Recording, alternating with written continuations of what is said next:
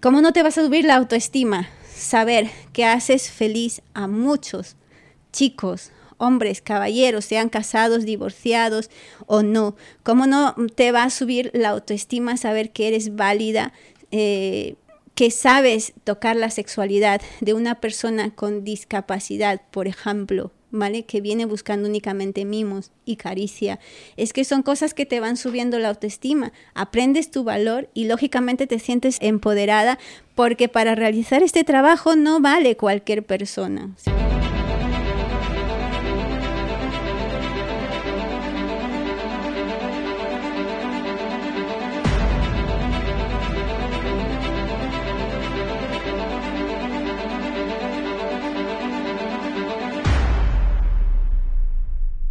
Tuve, el caso de un chico que descubrió una infidelidad de su novia con la que llevaba apenas un mes casado con el propio amigo de él y se quedó totalmente bloqueado.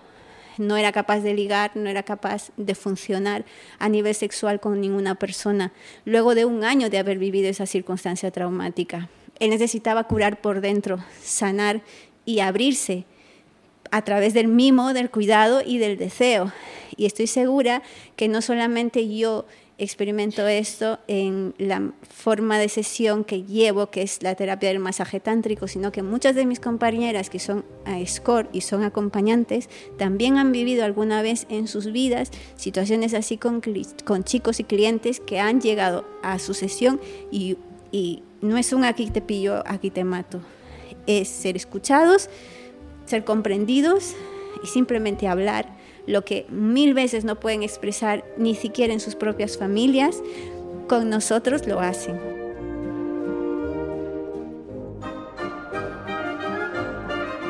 Porque es verdad que muchos chicos también se sienten utilizados sexualmente. O sea, el tema del de, el objeto sexual que nos quieren decir por un lado las abolicionistas y todas las personas que no conocen bien este, este trabajo es no solo las mujeres se sienten objeto sexual, hay chicos que también se sienten objeto sexual, se sienten utilizados. Entonces, nosotros somos capaces de regalar todo eso.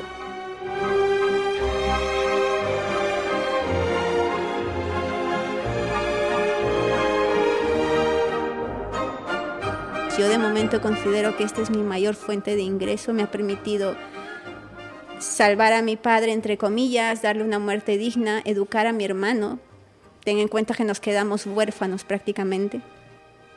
Mi hermano está a punto de graduarse de médico eh, y aunque yo me haya quedado a mitad de profesión, yo la felicidad y el orgullo más grande que tengo y la satisfacción que me ha dado este trabajo es poder ver los ojos de mi hermano y que incluso él sabiendo a lo que yo me dedico se sienta el hombre más orgulloso de mí.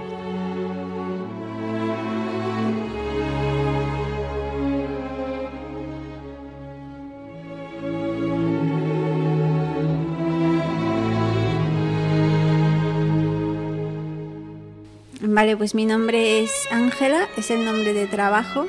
Mm, soy trabajadora sexual independiente desde hace nueve años. Empecé en este trabajo por una circunstancia puntual familiar que tenía, una circunstancia extenuante que, que, que me llevó a conocer este trabajo de una manera abrupta, pero que también mm, me llevó a conocer otra forma, otra, me, ayudó a conocer y a tener una visión diferente de todo lo que yo había escuchado, que era el trabajo sexual, de todo lo que se hablaba, ¿vale? Y mm, durante todos estos años, pues soy una trabajadora sexual que ha ganado experiencia, eh, tengo un grado de sensatez y sabiduría en cuanto en lo que se refiere a la sexualidad masculina. He aprendido mucho de la psicología y empatía para entender a diversos tipos de perfiles de clientes o como yo le llamo amigos que vienen a verme y es un trabajo eh, que me ha ayudado mucho. Es un trabajo que me ayuda no solo a nivel económico, he crecido mucho como persona con este trabajo porque me ha empoderado. He tenido experiencias maravillosas en el trabajo, he conocido gente con una historia detrás, ¿vale? Con circunstancias diversas, porque eh, generalmente la idea que se tiene del cliente es de un cliente violento, de una persona que la sociedad repudia porque consume este, este oficio. Pero yo he conocido casos eh, y personas con una historia maravillosa, personas que me, que me han aportado mucho como persona y sobre todo que me han dejado una huella agradable. Muchos de ellos. Vamos por partes, Ángela, porque te he pedido que me hicieras una presentación y, y, me lo has contado todo de una manera muy sintética, muy, muy, eh, muy eficazmente sintética, ¿no? Vamos a ese punto que tú has eh, dicho que es el punto de inflexión, una circunstancia difícil para ti. ¿Cuál fue? Vale, y, eh, yo me encontraba estudiando en la Universidad de Derecho. Eh, mi hermano estaba empezando la carrera de medicina, tenía una familia muy bien constituida y de repente tuvimos en casa, pues nos visitó, nos hizo una visita el cáncer. ¿vale? Eh, la salud de mi padre empeoró repentinamente y bueno, ya todos conocemos lo que las consecuencias de esta enfermedad. Cuando tienes una familia constituida y la persona que es cabeza, la cabeza de la familia enferma y es el único que lleva el sustento a la casa, pues eh, y enferma, todo cambia de la noche a la mañana teníamos que pagar universidades, hipoteca. Eh, mi madre cayó en una depresión aguda porque no podía, es, es, una persona sumamente sensible que no pudo tirar adelante con todo lo que estaba sucediendo. Y yo me encontré en, la circunstancia de o caer también en depresión o, y hundirme o echar para adelante como como podía. Intenté buscar diversas formas de trabajo y una de ellas eh, en la que yo mm, voluntariamente pensé fue en este oficio. Eh, esa fue la circunstancia que a mí me llevó a conocer el trabajo sexual. Mi padre tuvo eh, un tratamiento muy largo y muy duro, muy duro. Y este trabajo me ayudó a darle una muerte digna, como se merecía, porque llegó a necesitar medicamentos muy costosos. Yo soy una chica peruana, teniendo en cuenta que la sanidad en mi país no es igual que la sanidad en España o en algún país europeo, tuvimos que llegar al extremo incluso de comprar eh, medicamentos em, que, medicamentos carísimos para que le pudieran cumplir con el tratamiento de la quimioterapia que él necesitaba, porque en mi país no habían medicamentos. Es, es una enfermedad que generalmente eh, para, para cubrir tratamientos tienes que tener un nivel económico muy grande, ¿vale? muy fuerte. Pude, pude costear los gastos pude darle una muerte digna porque la enfermedad nos acompañó durante tres años, él hizo metástasis y fue muy duro, fue muy duro. A la par teníamos gastos, hipotecas, teníamos, eh, mi hermano estaba empezando la universidad, yo me sacrifiqué porque en ese momento estaba a mitad de carrera estudiando derecho y tuve que dejar la carrera porque o era yo o era todo lo demás. Entonces, eh, casualmente había venido eh, con una a, hacer un curso en España de un intercambio. Eh, conocí a una compañera que se dedicaba de manera independiente a hacer servicios puntuales de acompañamiento y fue ella un poco la que me dio la idea pero únicamente me dio la idea, la que decidió hacerlo y decidió conocerlo y sobre todo em, Recuerdo mucho que fue una circunstancia que no me dio tiempo ni tan siquiera de meditar tanto en los pros ni en los contras. Yo recuerdo haber tomado la decisión en pocos segundos y haberme lanzado a la piscina. En pocas horas estaba mm, eh, pidiendo consejos, mm, pidiendo opiniones de cómo hacerlo, de cómo gestionar eh, el negocio, por así decirlo, de buscarme un fotógrafo, buscarme un publicista y al día siguiente ya tenía el anuncio montado y al día después ya tenía llamadas en el teléfono. Yo manejaba e intenté hacerlo de una manera eh, diferente, por así decirlo. Yo intentaba quedar primero con los clientes para conocerlos un poco, porque era la primera vez que, que iba a hacer esto. Venía de tener un solo novio en toda mi vida, ¿vale? O sea, nunca he sido una chica eh, promiscua, ni loca, ni, ni, ni, Siempre he sido una chica muy tranquila de mi casa, era una chica familiar, una chica muy estudiosa. Y sí es que es verdad que es, un, que es una decisión difícil, porque de tener un solo novio a pasar a hacer este trabajo con mucha gente es muy difícil. No es una decisión que me tomó mucho tiempo pensar, simplemente lo hice y te puedo decir que las experiencias no fueron malas, todo lo contrario. Esperaba encontrarme eh, situaciones desagradables, pero era todo lo, todo lo contrario.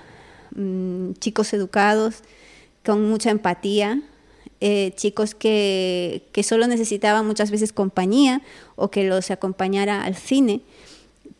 Yo, en la experiencia que he vivido, al gestionarlo así, yo eh, intentaba que también las cosas para mí sean lo más eh, cómodas posible, que no me sintiera violentada. Yo ponía y pongo mis condiciones hasta ahora, que es lo que me, sabe bien hacer, qué es lo que no puedo hacer, qué es lo que no me gusta, tengo mis límites y los puse desde un primer, desde un primer momento. Y en ningún, en ningún sentido eh, quiero decir, toda la imagen esa y los miedos que tenía se fueron disolviendo. Es más, eh, fue gratificante en el sentido de que de no tener nada, porque lo angustioso y lo que te lleva a una situación emocional de riesgo, de tener ansiedad, de tener la preocupación, de llorar por las noches, de no poder dormir porque no sabes qué hacer, porque ni siquiera puedes consultar con tu madre, que tampoco puedes... Eh, eh, puede servirte de bastón emocional porque la tienes mal y a tu padre lo tienes como lo tienes. Eh, yo pasaba, pasaba por unos altibajos emocionales que cuando empecé a hacer el trabajo eh, sexual y conocer este tipo de gentes y ver que era un trabajo que me facilitaba económicamente cubrir todas estas cosas que además eran un ladrillo muy fuerte que me venía encima, pues me daba tranquilidad, empezó a darme tranquilidad, empecé a ganar confianza en mí misma, mm, porque de hecho yo con las pareja, la pareja que tenía vivía situaciones de violencia psicológica, que con las personas que trabajaba pues era todo lo contrario. Mm, conocí a gente muy educada que me y sigo conociendo chicos muy educados que me han tratado mucho mejor que, que las parejas que yo he tenido.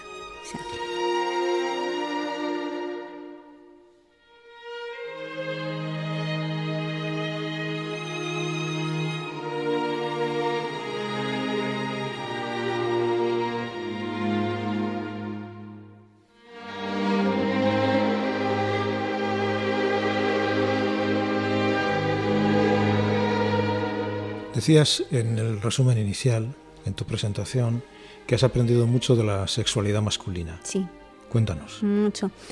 Son nueve años los que yo llevo ejerciendo. Dentro de los nueve años he tenido eh, momentos en los que yo he decidido descansar o he podido optar a tener otras profesiones. Dentro de esos nueve años conoces a mucha gente. O sea, yo he conocido mucha gente de diferentes edades con diferentes circunstancias. Chicos que necesitan cariño, mimo, cuidado, que necesitan eh, ser escuchados, entendidos de una manera eh, sensitiva.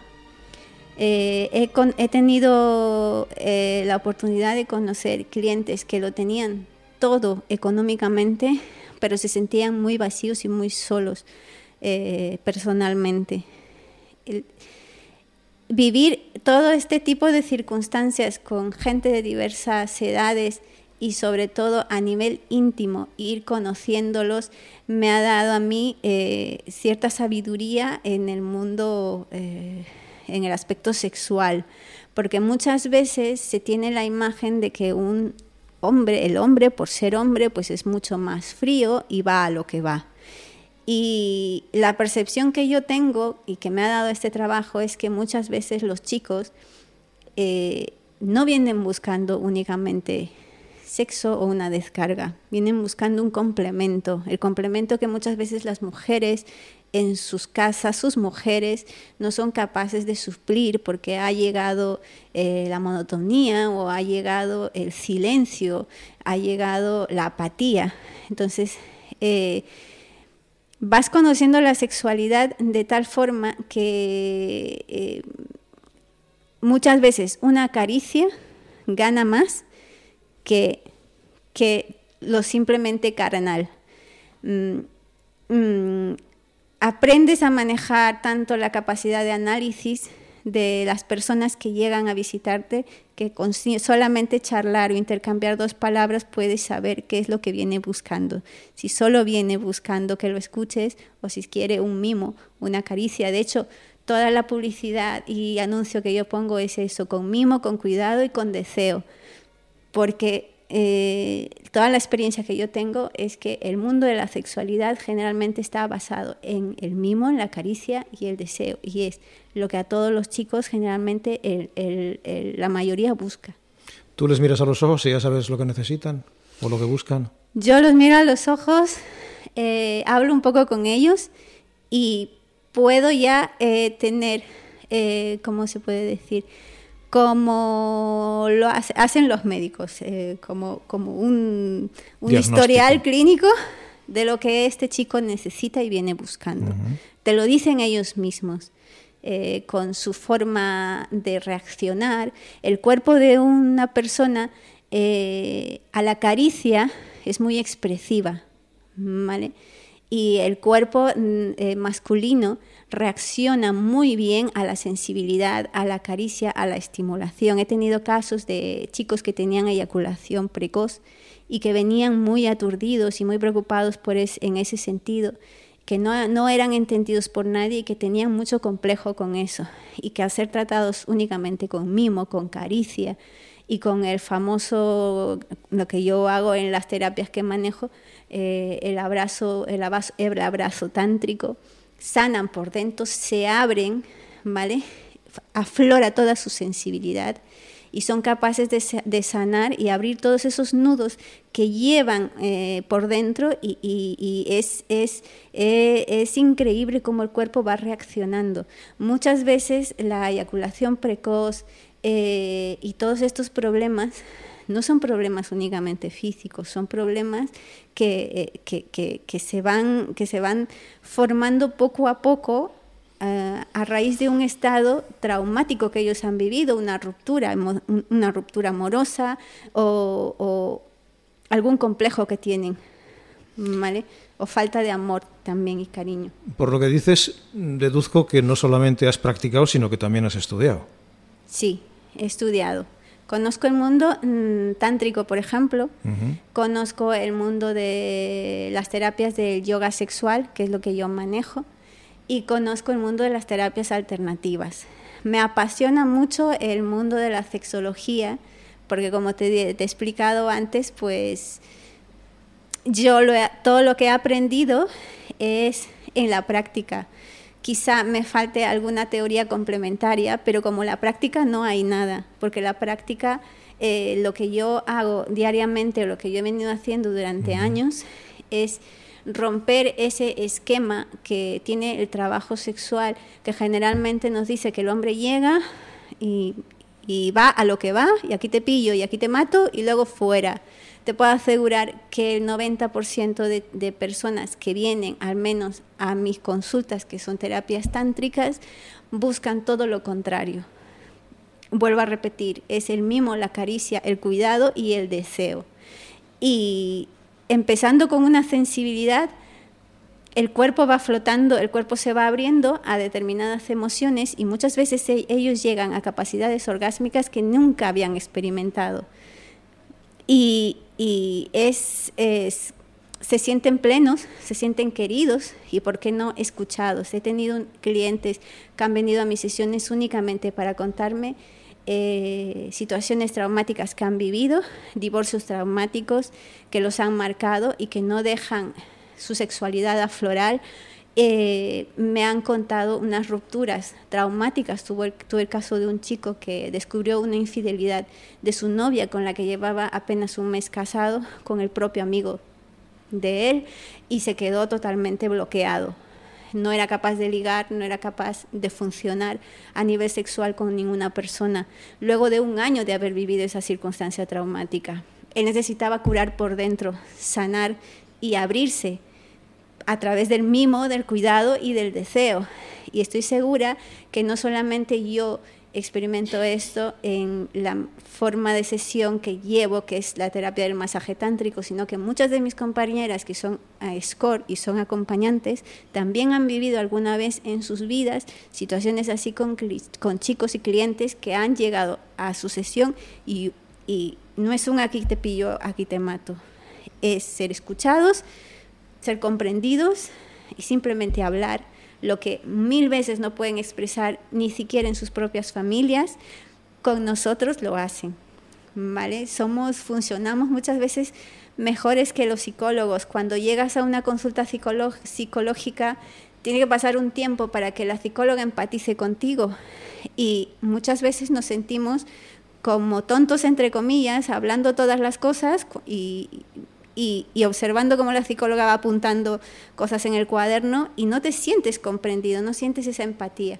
Pues nosotras muchas veces eh, solucionamos mil y dificultades o cuestiones que ellos tienen en la mayor celeridad que lo hace una psicóloga, se van contentos con una sonrisa de oreja a oreja, encima han tenido un orgasmo diferente, increíble, no se han sentido utilizados, porque es verdad que muchos chicos también se sienten utilizados sexualmente. O sea, el tema del de, el objeto sexual que nos quieren decir, por un lado, las abolicionistas y todas las personas que no conocen bien este, este trabajo es no solo las mujeres se sienten objeto sexual, hay chicos que también se sienten objeto sexual, se sienten utilizados.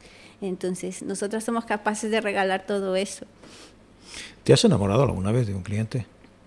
Me he sentido atraída varias veces por, los, por algunos clientes.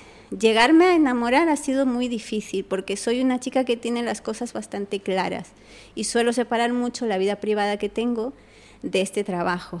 Es algo que he aprendido eh, por mí misma y gracias a los consejos de los propios clientes. Los propios clientes muchas veces son nuestros mayores aliados en este sentido. Los propios clientes eh, te dicen y te recomiendan que no vayas a cruzar el límite porque eh, nunca sabes. Mm, somos humanos, ¿vale? Es un riesgo que corremos, pero eh, lo recomendable es que nunca se cruce ese límite, nunca se cruce ese límite porque al cruzar ese límite, pues, mira, hay una frase que, que, a mí siempre me han repetido y puede sonar un poco, qué sé yo, pero que cuando una trabajadora sexual se enamora, pierde el negocio porque somos mujeres sensitivas, trabajamos con algo muy delicado que es nuestro cuerpo. Yo personalmente no podría enamorarme y llevar este trabajo a la par. Es algo que no podría llevar a la par. ¿Vale? Y es muy complicado. Entonces yo tendría que tomar dos caminos, o enamorarme y cambiar el trabajo o seguir trabajando y no enamorarme. De momento yo he decidido continuar con este trabajo, que me he enamorado dentro de, trabajando sí, no de clientes, de personas que he conocido fuera, personas a las que yo les he confiado lo que yo hacía y que para ellos ha sido muy difícil aceptar, porque es así y yo lo entiendo. He tenido parejas que me he echado sobre la marcha, que se han ido enterando de lo que yo hacía y que me han pedido que yo dejara el trabajo. Yo he sido muy clara, yo lo voy a dejar cuando yo decida hacerlo, porque yo decidí entrar, yo soy consciente que tengo que decidir dejarlo. Lo he intentado hacer muchas veces, pero bueno, eso ya son otros temas. Yo de momento considero que esta es mi mayor fuente de ingreso, me ha permitido salvar a mi padre, entre comillas, darle una muerte digna, educar a mi hermano. Ten en cuenta que nos quedamos huérfanos prácticamente. Mi hermano está a punto de graduarse de médico eh, y aunque yo me haya quedado a mitad de profesión, yo la felicidad y el orgullo más grande que tengo y la satisfacción que me ha dado este trabajo es poder ver los ojos de mi hermano y que incluso él sabiendo a lo que yo me dedico se sienta el hombre más orgulloso de mí. Y es que yo decidí ser muy sincera con él y honesta desde el primer momento, porque creí que tenía que ser honesta con él. Si yo iba a llevar dinero a casa, tenían que saber de dónde venía ese dinero. Él lo aceptó, es un chico muy maduro, entiende lo que vivimos y lo que viven mis compañeras. Muchas veces me ha dado consejos y protocolos de higiene que ellas tienen que utilizar para comunicárselo, porque en este trabajo tenemos compañeras que son chicas muy sencillas y que no tienen todo ese nivel cultural que algunas hemos tenido eh, la oportunidad de tener. Y es un chico que se implica mucho también con lo que yo hago. Y ya te digo, la mayor satisfacción que yo tengo y que me ha dejado este trabajo es verlo a él realizándose y es mi mayor orgullo y de momento yo quiero terminar esto porque eh, necesito necesito seguir en el trabajo porque ese niño tiene que hacer una maestría y tiene que tener un futuro quizás mucho más eh, privilegiado del que he podido tener yo. De momento es mi circunstancia.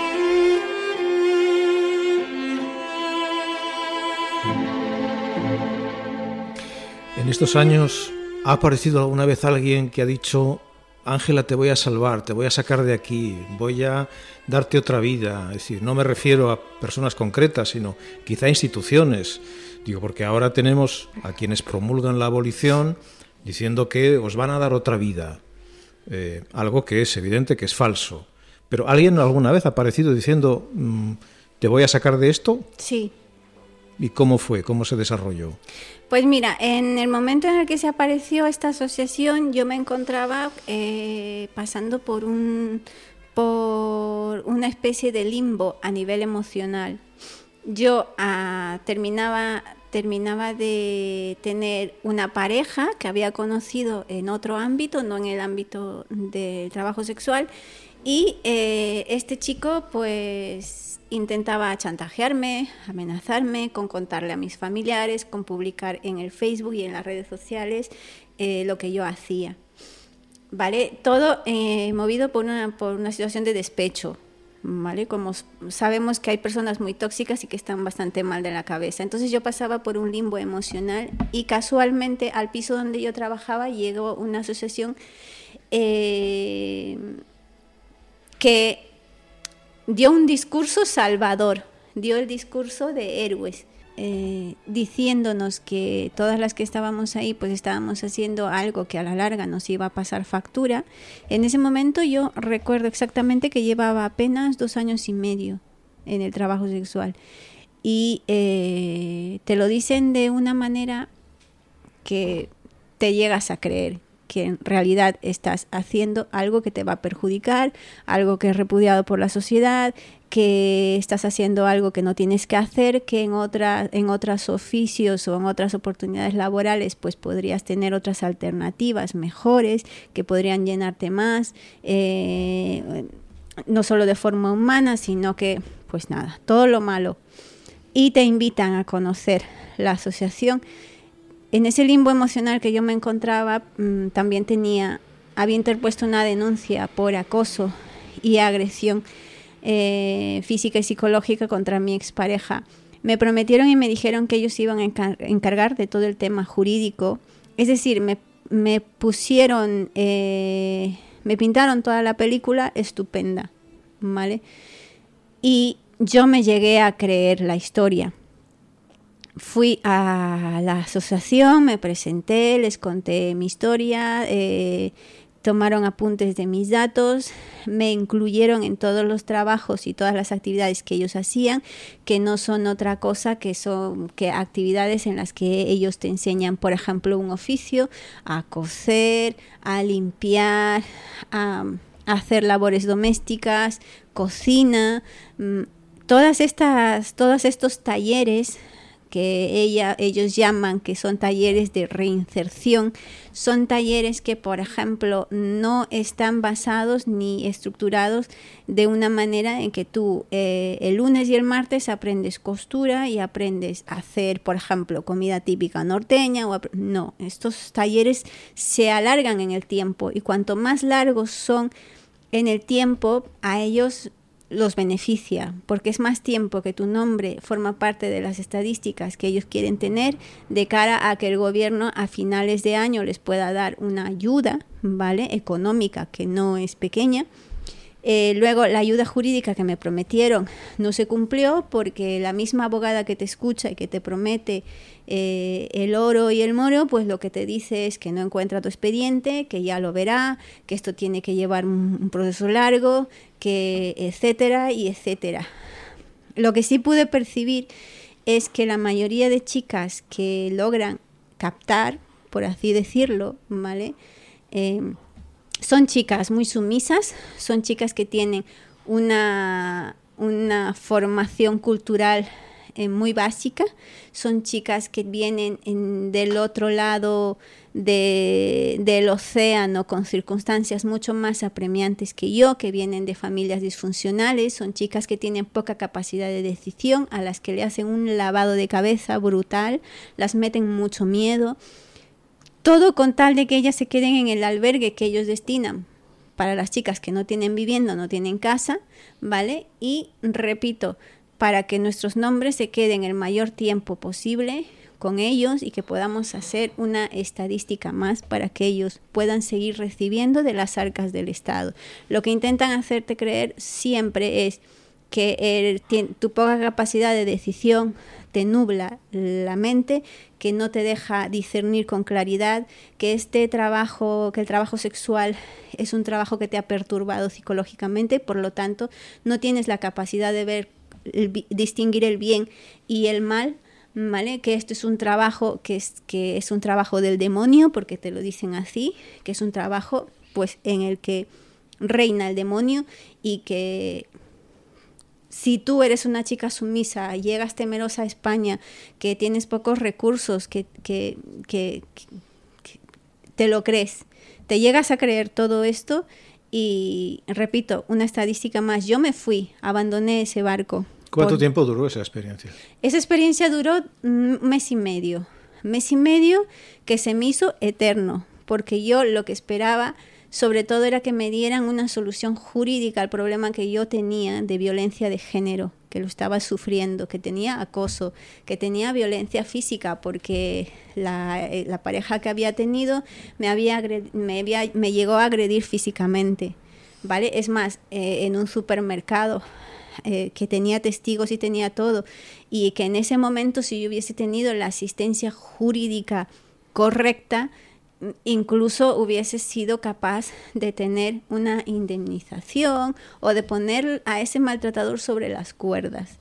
Yo tenía, encima de tener todas las circunstancias duras familiar que ella tenía, con esas cosas y con todo lo que me decían, pues se me hizo muy largo, pero mm, yo tenía inteligencia suficiente para darme cuenta que me estaban meciendo, que estaban jugando conmigo y que estaban jugando con mis ilusiones, porque lo que no se puede hacer es decirle a una chica que la vas a ayudar y no saber, incluso cuando la chica te haga una visita, no saber ni siquiera dónde se encuentra tu expediente, no encontrarlo porque lo has perdido, porque no tienes información o porque ni tan siquiera estás preocupada en llevar el caso y no lo estás llevando. Eso era lo que yo percibía. Entonces yo terminé abandonando. Afortunadamente yo tenía una casa y únicamente iba ahí para las formaciones, para la ayuda psicológica, que no es una ayuda psicológica en condiciones. Lo que ellos tienen son practicantes de psicología, ¿vale? Ahí no tienen psicólogos profesionales que ayudan a las chicas. Y abandoné. Y digo, tuve la suerte de, que yo tenía una casa en la que estaba porque las chicas que estaban en los albergues que ellas disponen, porque el gobierno incluso para destina dinero y, y ofrece dinero para que ellas tengan un albergue para, para eh, usarlo con todas las chicas, pues en los albergues lo que las chicas contaban era situaciones mm, límite, que, que, todo lo que cuentan del proxenetismo, que el proxenetismo abusa de las chicas, que las capta, que las lava el cerebro, que las restringe la comida, que, que las deja con hambre, ¿vale? etcétera, todo lo hacían ellos. O sea, yo he visto estas situaciones en estas asociaciones y hace poco lo he vuelto a ver porque en la época de la pandemia nosotros, nosotras llegamos a ser las más ignoradas en todo el estado de alarma. Nadie se acordaba de las compañeras y muy pocas como yo teníamos el privilegio de tener un techo y tener ahorros, pero es que yo he tenido compañeras que han llegado a recurrir a médicos del mundo, ¿vale? Y médicos del mundo decir que bueno, ya lo veremos, ya tendremos en cuenta, ya te avisaremos, inscríbete, tienes que venir al programa de formación, tienes que venir a tal, a charlas y tal, pero es que lo que no, ellas necesitan en ese momento es una ayuda, es la ayuda que ellos prometen, porque se venden como, como lobbies empresariales del rescate, un rescate que no existe, que no existe.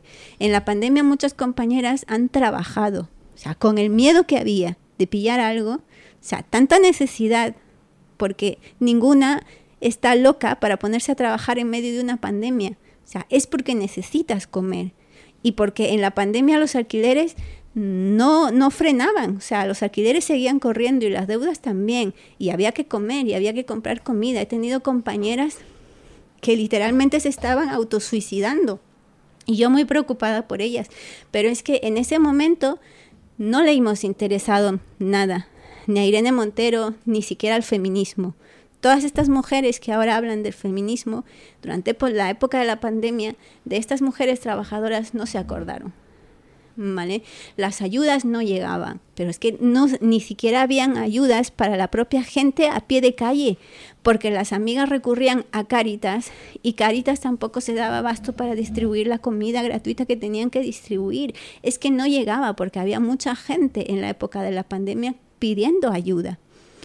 Estos lobbies empresariales lo que hacen es recibir mucho dinero y es mucho dinero que reciben del Estado, inflar sus estadísticas con nuestros nombres. Yo me sentí utilizada, me sentí utilizada porque mi nombre pasó a, ser parte de una estadística. Nunca me resolvieron un problema. Cuando yo me retiré, nunca se tomaron el tiempo para llamarme y para decirme o preguntarme si yo había superado esa situación de violencia de género. La abogada que llevaba mi caso nunca se tomó el trabajo de llamarme y decirme, mira, ahora ya lo he hecho, tu caso está aquí y ha pasado aquí y ahora esto, nunca, nunca, porque no les importamos, o sea, no les importamos. Y yo en ese momento eh, pude darme cuenta, pero es que yo tenía compañeras que las había conocido ahí, chicas que estaban indefensas, abandonadas a su suerte y que tenían que aguantarse esa situación, chicas inmigrantes sin papeles, a las que les prometían que las iban a ayudar a obtener los papeles y a las que las mecían peor de lo que me mecían a mí. O sea, una persona cuando es instruida se da cuenta que te están tomando el pelo y que te están timando. Y yo llegué a esas industrias por eh, lobbies empresariales del rescate porque creí en ellos, porque creí en esa situación y porque confié en ellos, pero se burlaron de mí en, mi propia cara. Entonces, la, la solución que tuve fue volver, lógicamente, al trabajo sexual y darme cuenta, darme cuenta de que todo lo que me decían, pues al final es todo lo contrario. Yo con el trabajo sexual podía pagar alquileres, podía pagar eh, eh, medicinas, me pude pagar una terapia psicológica porque yo la necesitaba, porque la carga familiar que yo llevaba y el peso que yo que yo soportaba era muy duro y yo caía en cuenta que necesitaba, necesitaba tener eh, un, un alguien que, que, que, me ayudara a, a, poder manejar toda esa situación. A gestionar esa a gestionar esa situación. No he caído en las drogas, no soy alcohólica, soy deportista. Con todo lo que me ha sucedido, podía haber caído en alguno de estos de estos vicios para poder sostenerme. Tengo compañeras que sí han caído.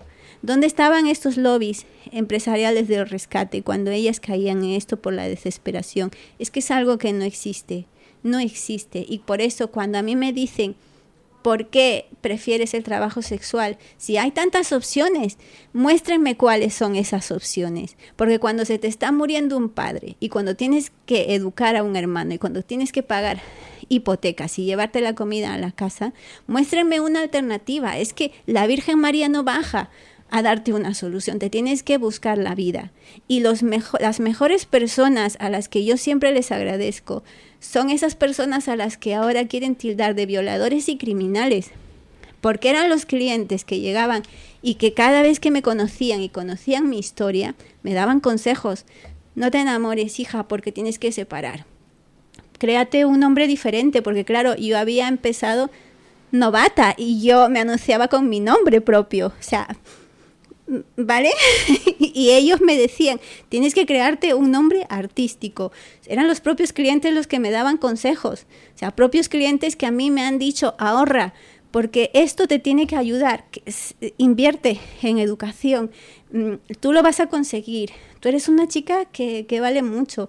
Son los propios clientes los que muchas veces te estimulan y te van dando ejemplo de superación y de vida. Tengo clientes que me han llegado llegado a decir, Ojalá hubiese yo tenido la suerte de tener una hija así, porque tengo hijos a los que les pago carrera y tienen todas las comodidades que no valoran todo lo que les doy.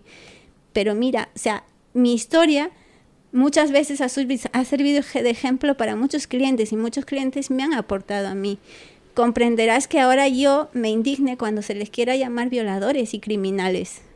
¿Sabes? O sea, porque más me han rescatado muchas veces ellos que esas industrias del rescate y del gobierno. Ayer una compañera tuya me, dejó completamente noqueado cuando charlando después de una entrevista me dijo, mm, desde que me dedico a esto mi autoestima ha subido mucho. E, era algo que no me esperaba. Efectivamente. Lo que tú me estás diciendo ahora también coincide con esa efectivamente. impresión. Yo cuando empecé este trabajo tenía la, autoestima hecha polvo. Y te digo más, yo vine a España no solamente a hacer eh, una ampliación de la carrera de Derecho, que me vine para hacer el traslado de universidad de mi país aquí, sino también porque tenía una, la pareja la tenía aquí. Y se, se dio la circunstancia de que cuando llegué a darle una sorpresa me encontré yo con la sorpresa que él tenía otra pareja aquí con la que ya vivía y me dejó con una maleta y con cinco euros en un parque de Majada Honda, abandonada a mi suerte. O sea, además de todo lo que yo estaba me estaba pasando. O sea, dicen que cuando te cae una desgracia te caen todas juntas muchas veces. Pues eso me pasó. Y yo es una cosa que siempre, lo, siempre cuento. Yo recuerdo verme con una maleta pequeña en un parque de Majadahonda que yo no conocía, con cinco euros en la mano y totalmente maltratada, vilipendiada porque textualmente me dijo que conmigo él no iba a llegar a nada porque yo no era el prototipo de mujer eh, que él merecía, ¿vale? Porque conmigo él nunca iba a llegar a ser nada grande, mm, económicamente hablando, desde luego. Y había sufrido había venido sufriendo este tipo de maltratos psicológicos. ¿Qué haces cuando de repente conoces el trabajo sexual y tienes todos estos tipos de clientes que son más agradecidos, que te traen un desayuno, que te invitan a comer, que te traen rosas, que te regalan un chocolate, que te dicen lo gratificante que ha sido para ellos compartir contigo, que no es peloteo, porque podríamos creernos que es una cuestión de peloteo, pero que es que es muy, es muy fácil distinguir el simple peloteo de un cliente, que los hay, del agradecimiento de un cliente que al que realmente le ha llenado tu compañía y eh, que tu compañía ha sido gratificante, que se toma el tiempo de conocer un poco más de ti. ¿Cómo no te vas a subir la autoestima? Saber que haces feliz a muchos chicos, hombres, caballeros, sean casados, divorciados o no. ¿Cómo no te va a subir la autoestima saber que eres válida, eh, que sabes tocar la sexualidad de una persona con discapacidad, por ejemplo? ¿Vale? Que viene buscando únicamente mimos y caricia.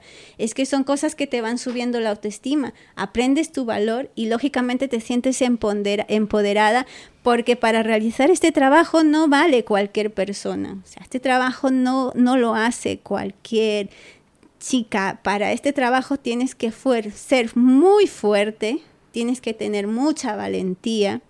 Yo he intentado eh, que en mis sesiones incluir en mis sesiones a alguna amiga que lo pasaba mal en determinado momento y mi amiga darse la vuelta y decir, no, no, no, no, no, no, me da miedo, me da miedo, me voy, me voy, no sirvo para esto. Es que es un trabajo que no cualquiera, para que no cualquier persona es válido, como no cualquiera es válido para pintar un cuadro o tampoco cualquiera es válido para ser médico, por ejemplo, es lo mismo.